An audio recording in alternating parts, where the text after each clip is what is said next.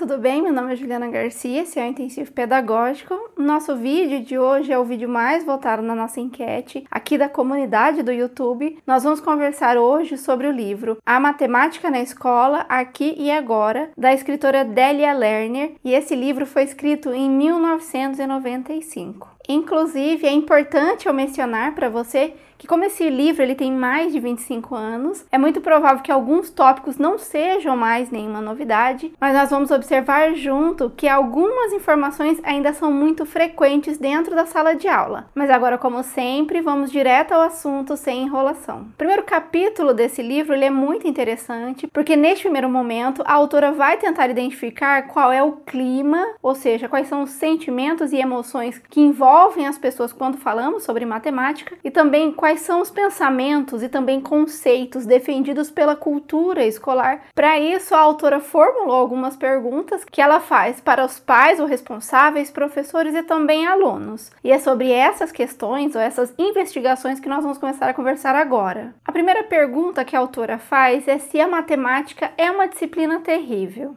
E a resposta que ela vai obter dos professores, de todos os professores, inclusive daqueles que gostam da matéria, é que matemática é sim uma disciplina que causa medo nas pessoas. Já os alunos vão dizer que matemática não é uma das suas disciplinas preferidas. Inclusive, a autora vai citar uma aluna que é considerada excelente, acima da média em matemática, se ela gosta ou não da disciplina. E a resposta dela surpreende ao ela falar que não. Ao ver a surpresa da entrevistadora, a criança corrige a sua afirmação. O que eu não gosto é de decorar as contas. Se a matemática não fosse lembrar os números, me fascinaria. A segunda pergunta que a autora vai fazer é para que serve a matemática? Entre outras respostas, os professores vão afirmar que a matemática prepara a criança para raciocinar com rapidez e porque se deve utilizá-la na vida diária. E também vão dizer que é uma ciência muito completa porque é exata. Já os pais terão respostas mais específicas. Eles vão falar que a matemática serve para tudo. Serve no ambiente escolar, fora do ambiente escolar, dentro das relações da criança dentro da sociedade. E para finalizar, os alunos vão dizer que a matemática só existe dentro da escola, ou o que eles entendem por matemática seria aquilo que acontece dentro da sala de aula. Mas a gente já volta a esse assunto. A terceira pergunta dessa autora foi direcionada aos professores. Ela perguntou como é que as crianças aprendem matemática. O curioso é que a maioria dos professores tiveram dificuldade para entender o que estava sendo solicitado deles ou ficaram confusos em relação à pergunta. E por isso mesmo, a maioria entendeu que ela estava perguntando sobre métodos então, eles foram descrevendo quais eram as metodologias ou as atividades que eles davam dentro da sala. Somente alguns professores compreenderam que a aprendizagem ela não é sinônimo de método, e sim uma atividade que ocorre não somente dentro da escola, mas também fora da escola. No item 4, a professora perguntou se as crianças tinham capacidade de aprender sozinha. Quando ela fez essa pergunta para os professores, ela teve respostas muito diferentes. Alguns ficaram em dúvidas, outros falaram que a criança aprende sim, outros falaram claro que não há possibilidade da criança aprender, só se um professor ensinar ela. Quando ela fez a mesma pergunta para os pais, eles já tiveram uma resposta completamente diferente. Eles informaram que é possível sim as crianças aprenderem, que inclusive os seus filhos aprendem a todo momento. No item 5, a autora perguntou como os professores ensinavam matemática para os alunos. E segundo ela, as afirmações da maioria dos professores dão a entender que ensinar consiste em explicar, aprender consiste em repetir ou exercitar o ensinado até reproduzi-lo fielmente. E é aqui que a autora sinaliza uma primeira inconsistência nas falas. Porque se os pais observam que a criança dentro de casa aprende, é ativa, e descobre muitas coisas dentro do seu dia a dia, porque é que a escola vê ela como incapaz de aprender sozinha, ou mesmo como alguém que só pode reproduzir um conteúdo fragmentado, muitas vezes dividido, porque, segundo a visão da escola, essas pessoas seriam incapazes de compreender o todo. Na sexta pergunta, a autora muda o foco. Ela vai perguntar para as crianças. E a pergunta dela é: se você fosse um professor, você trocaria alguma coisa na forma de ensinar? As respostas das crianças foi um pouco curiosa. Primeiro porque elas aceitam essa lógica de ser apenas reprodutora, alguém que não tem capacidade cognitiva de raciocínio. No entanto, elas também percebem os seus professores como apenas reprodutores de um modelo pronto. Se eu fosse professor, ensinaria como diz o programa: tudo deve ser feito como ali se diz. Além dessa visão reprodutora, as crianças também vão trazer uma outra informação sobre uma característica importante dos professores, na ótica da criança. Ensinaria como minha professora, explicando sem raiva, sem ser má, não xingando-os. Assim aprendemos mais rápido. Agora no item 7, a autora fará diferente. Ela vai perguntar para os pais como é que eles veem o ensino de matemática dentro da escola. E já naquele momento, há mais de 25 anos atrás, os pais criticavam o modelo tradicional ou o modelo repetitivo, longe da realidade dos alunos. Esse conteúdo voltado só para memorização, segundo os pais, ajudava pouco na vida da criança. No oitavo item, a autora faz pergunta tanto para professores quanto para alunos e ela quer saber agora quais são os conteúdos mais difíceis em matemática. E ela vai ter como resultado o valor posicional, a subtração, a divisão e frações. Mas a gente já volta a esses itens porque a autora vai refletir sobre cada uma dessas temáticas. No nono item, a professora quer saber o que acontece com a criança que tem dificuldade, aquela que não vai aprender no mesmo ritmo das outras crianças. O que acontece com elas? Os professores vão dizer, a maioria deles, que ou direciona para o pai, ou direciona para um grupo de atendimento, ou faz a criança repetir muitas vezes. Então seria aquela postura de professor que joga os seus problemas, manda eles adiante. Dos 20 professores que responderam essa pesquisa, somente duas professoras informaram que a quantidade de alunos com dificuldade são poucas, entre dois e três alunos, e que por isso elas davam atenção a mais a essas crianças. Inclusive, a autora cita que é reconfortante identificar que esses professores são sensíveis às dificuldades dos alunos. No entanto, o que se percebe é que a maioria não se envolve com essa problemática, ou seja, eles não assumem a responsabilidade pela aprendizagem dos alunos. A nossa última questão dessa fase inicial, dessa pesquisa inicial, é sobre a participação dos pais e responsáveis no ensino de matemática. Ou seja, qual é o papel dos pais na aprendizagem. Todos os entrevistados, crianças, pais ou responsáveis e professores, falaram da importância da família e também do ensino que é proporcionado por eles também. No entanto, a autora faz uma observação: que os professores, quando solicitam esse apoio dos pais, eles fazem algumas ressalvas ou eles impõem alguns limites de até onde essa ajuda pode ou não acontecer. Existe um outro fator que é bem analisado pela autora que merece uma atenção especial aqui, e esse fator é a avaliação dos alunos. Ela fez algumas perguntas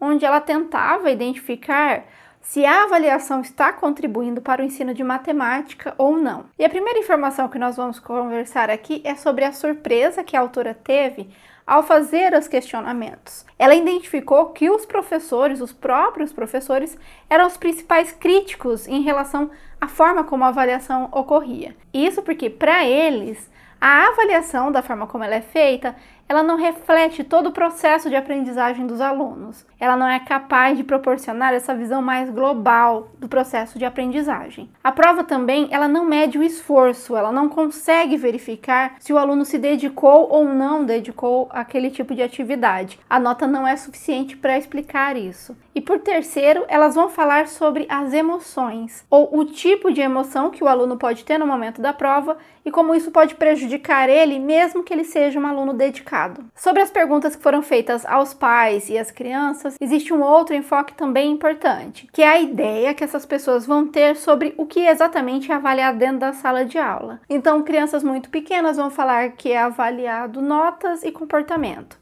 crianças maiores e os pais vão falar que é somente as notas que são avaliadas. No entanto, em outras perguntas, pais e crianças maiores vão sim recordar-se ou mencionar a participação em aula. No entanto, a autora também vai identificar, fazendo pergunta para as crianças, quais delas ou quantas delas participam efetivamente dentro da sala de aula. E o que ela descobre é que a maioria das crianças não participam, porque tem medo de errar, porque ficam ansiosas, porque a professora não gosta de ser interrompida ou por diversos fatores que são explicados pela cultura escolar, qual é o pensamento que existe dentro daquela escola. E aí fica o questionamento: a participação ou o comportamento dentro da sala de aula, ele é um elemento de avaliação válido, mesmo sabendo que as crianças não participam dele? Ou que a maioria das crianças tem medo de fazer perguntas ao professor? Após fazer essas análises, a autora vai trazer algumas reflexões sobre a avaliação, que são elementos muito viáveis e que são utilizados ainda hoje, o que demonstra o quanto esse livro era visionário. Feito essa introdução, essa pesquisa inicial, tanto sobre o clima quanto a cultura da escola onde a professora estava pesquisando, ela vai trazer então cada um dos conteúdos que foram considerados difíceis para aprofundar o seu entendimento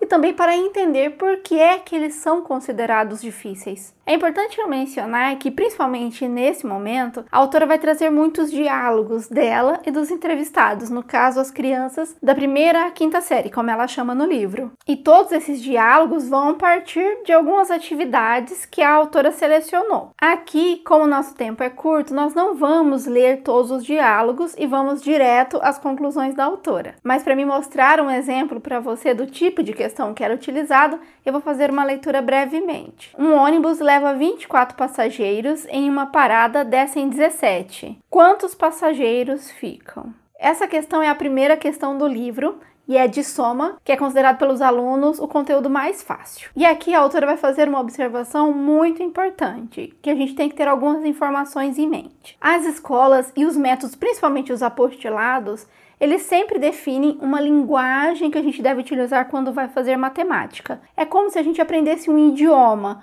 onde nós temos que identificar os símbolos e os nomes que são dados para esses símbolos. Essa linguagem matemática, essa forma de colocar no papel a matemática, a autora vai chamar de representação convencional. Hoje em dia, alguns sistemas de ensino e algumas escolas elas já percebem que nós podemos utilizar tanto essa linguagem convencional, mas também aquela linguagem que a gente utiliza na nossa vida. Nesse momento, o que havia nas escolas é a defesa de que só há uma forma de colocar no papel a conta e também só há uma forma de eu responder as questões para elas estarem certas. A visão da matemática era muito inflexível e a autora vai fazer algumas descobertas que contraria esses pensamentos dos adultos. Vou dar um exemplo. Nós não sabemos como foi que a professora ensinou a soma para esses alunos. O que nós sabemos a partir da pesquisa da autora é que as explicações para o resultado serão muito diferentes. Então, tem aluno que vai falar que a questão resolve-se contando do 18 ao 24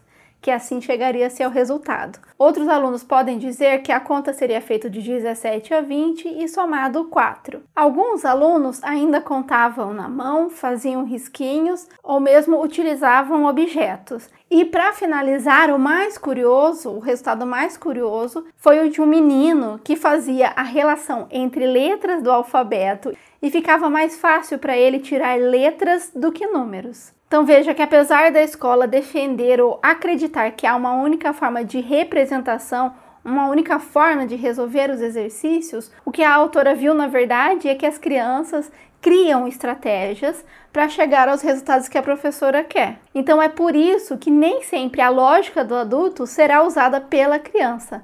E aqui tem uma informação bem importante que a gente tem que ter em mente. O que demonstra que a criança aprendeu? O resultado que ela coloca no papel ou o processo ou as estratégias que ela utiliza para chegar até o resultado. Muitas professoras inicialmente falavam que o importante era só o resultado, mas a autora vai nos mostrar aos poucos o quanto o processo e a escrita nem sempre vão coincidir, e isso não significa que a criança não sabe resolver as questões, mas a gente já chega nesse assunto. Durante esses exercícios de matemática, onde a professora fazia a pergunta para o aluno e para os professores, ela chegou a algumas conclusões que eu vou ler aqui com você. A primeira, encontrar uma estratégia adequada para resolver um problema é algo muito diferente de poder representá-lo através de conta convencional. Lembre-se que conta convencional é o fato da gente conseguir montar no papel certinho a conta conforme a linguagem matemática. O que a professora observou é que muitas crianças conseguiam responder mentalmente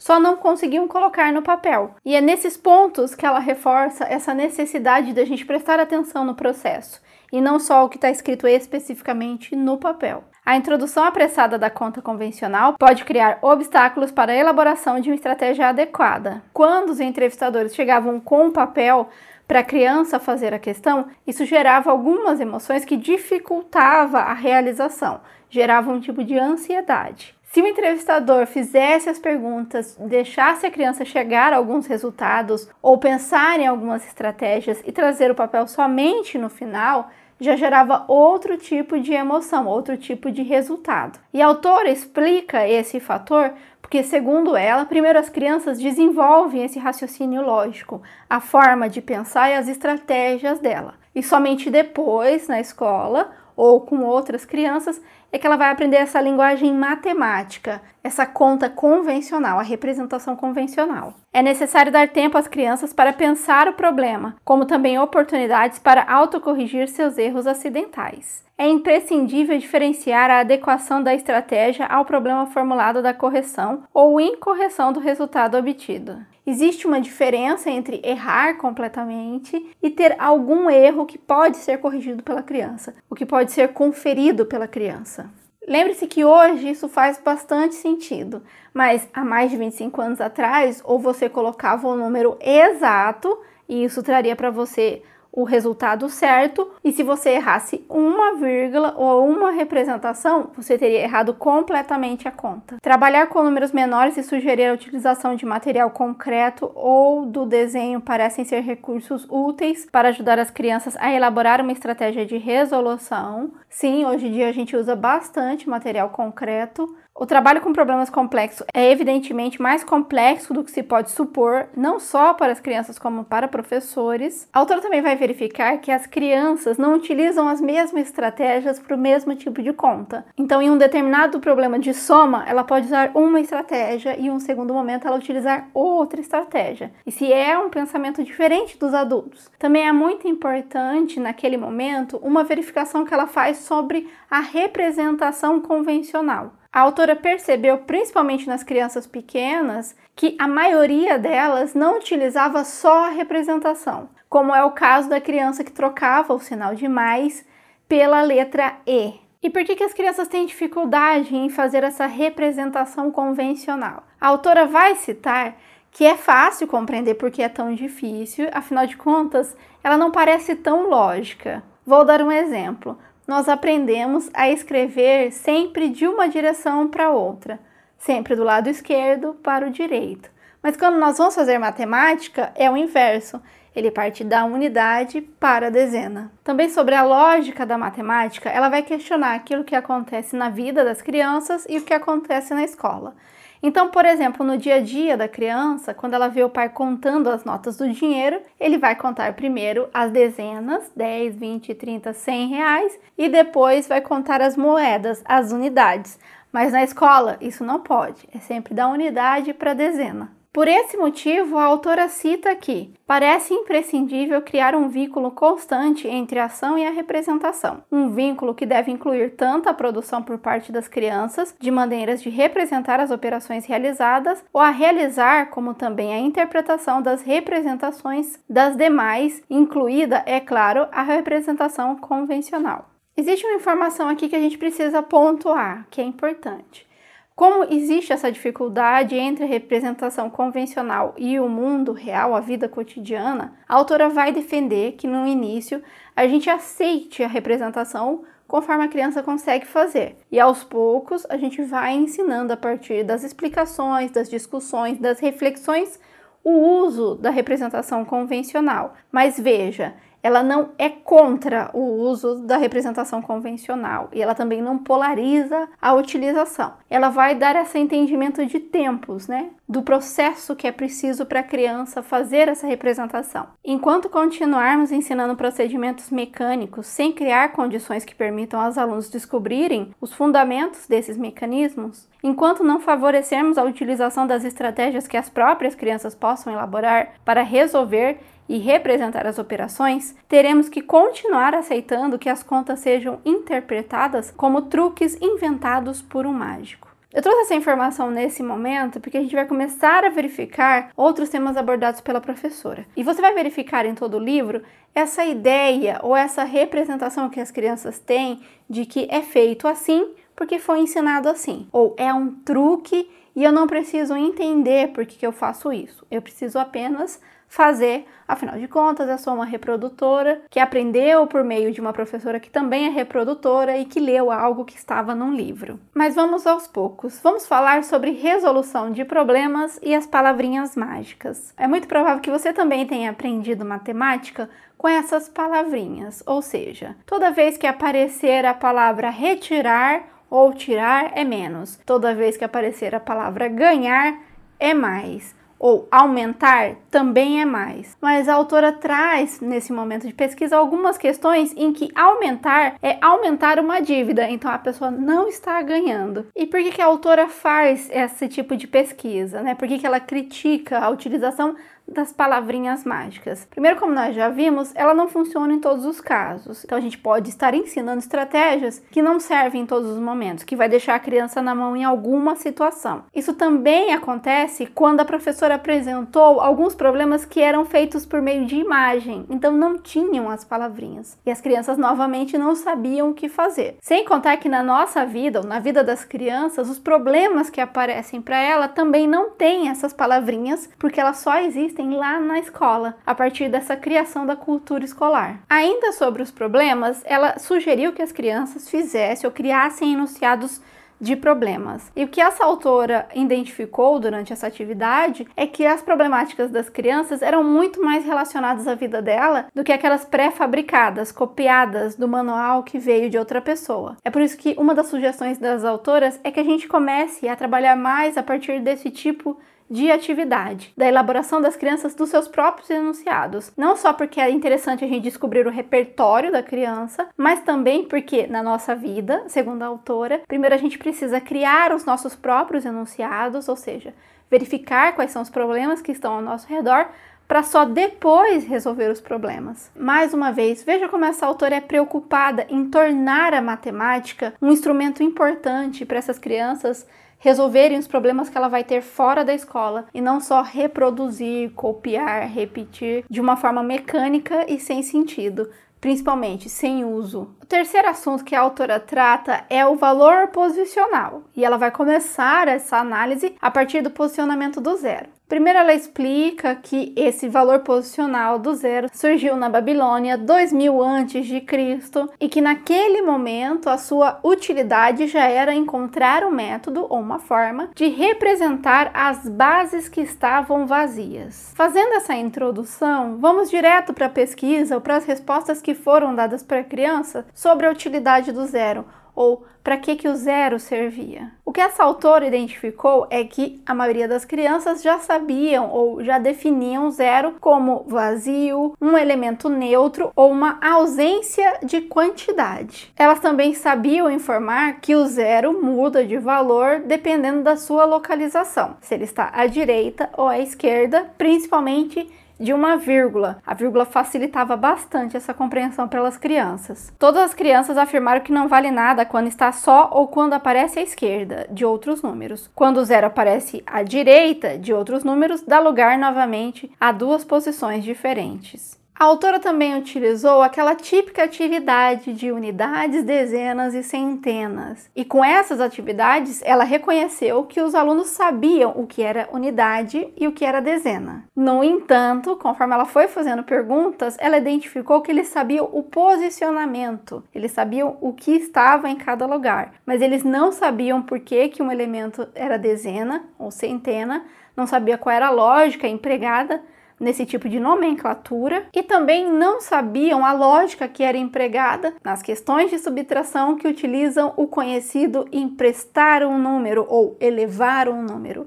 Elas faziam essa atividade e achava que tudo se tratava em unidade, ela não compreendia a questão como um todo. Formular os números como entidades estáticas nas quais cada algarismo ocupa um lugar determinado não parece ser um procedimento adequado para facilitar a compreensão do sistema posicional. Não deveria ser criadas condições para as crianças descobrissem que quando escrevemos um número, estamos colocando o resultado de um processo que consiste na agrupação sucessiva de uma base 10? No entanto, apesar de não compreender o que estava fazendo, a autora percebeu que os alunos conseguiam identificar quando um número é menor e quando um número tinha um valor maior. Isso porque eles entendiam que o zero aumentava os algoritmos e por isso o número tornava-se um número maior que os outros. Isto parece indicar que a compreensão do valor das dezenas e centenas não é um requisito prévio para a compreensão de outros aspectos que constituem o sistema de numeração.